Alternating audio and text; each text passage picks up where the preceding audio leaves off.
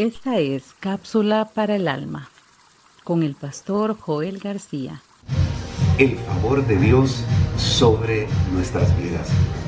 Creo que cada uno de nosotros somos altamente agradecidos cuando recibimos un favor. Hay favores que se vuelven vitales en los momentos de mayor crisis en nuestra vida. Nunca los olvidamos.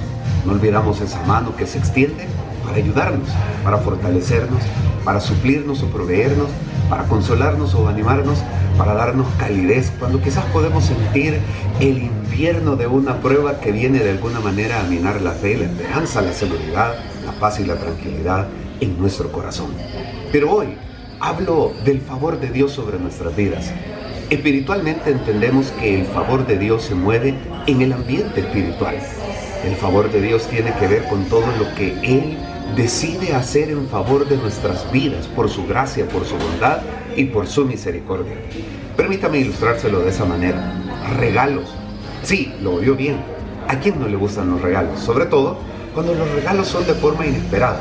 Cuando no es porque sea un cumpleaños o porque llegamos a un momento en que se reconoce el haber culminado una carrera como lo es una graduación o el haber culminado algún tipo de preparación que tiene que merecer algún reconocimiento. No, me refiero a esos regalos espontáneos, a esos regalos que se dan por afecto, por cariño, por amor, que son esos regalos que nos sorprenden. Eso podríamos entenderlo bien como un favor, porque uno dice, hoy es mi cumpleaños, hoy no celebramos nada especial, ¿por qué me estás obsequiando algo?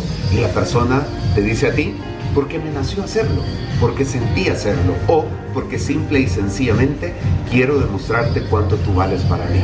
El favor de Dios sobre nuestras vidas es lo que nos garantiza el poder mantenernos de pie y salir adelante en medio de todas las situaciones complejas de la vida.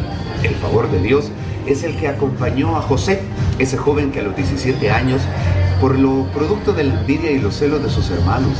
Es no solamente vendido, sino que sufre la traición de su propia familia. Es enviado a una nación lejana de los suyos, en donde también va a sufrir otra traición a manos de una mujer que invadida por lo que nosotros conocemos como la lujuria, no logra soportar que este joven tenga principios bien fundamentados. El favor del Señor hizo que a pesar de que lo acusaran injustamente y fuera a la cárcel, todo lo que él hacía era prosperado. Siempre se veía que Dios estaba con José. Permítame entonces recordarte en este día que ese favor de Dios está contigo también. Posiblemente mientras tú estés sintonizando esta cápsula, tú puedas decir, yo estoy en medio de una adversidad, estoy en un callejón sin salida, estoy en una situación bastante difícil, pero el favor de Dios está sobre tu vida.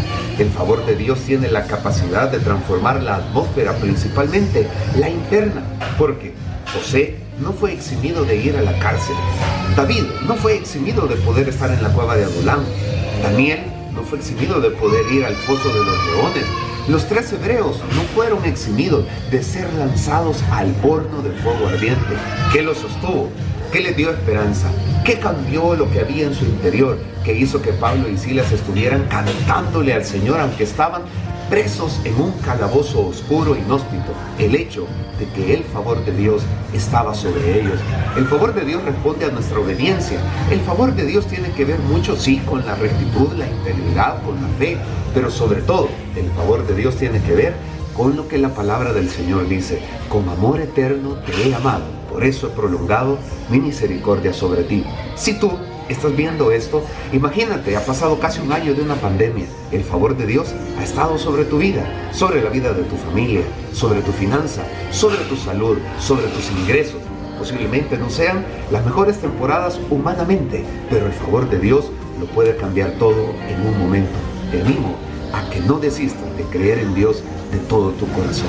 Y recuerda, gozamos siempre del favor eterno de Dios sobre nuestras vidas. El favor de Dios nunca te va a dejar.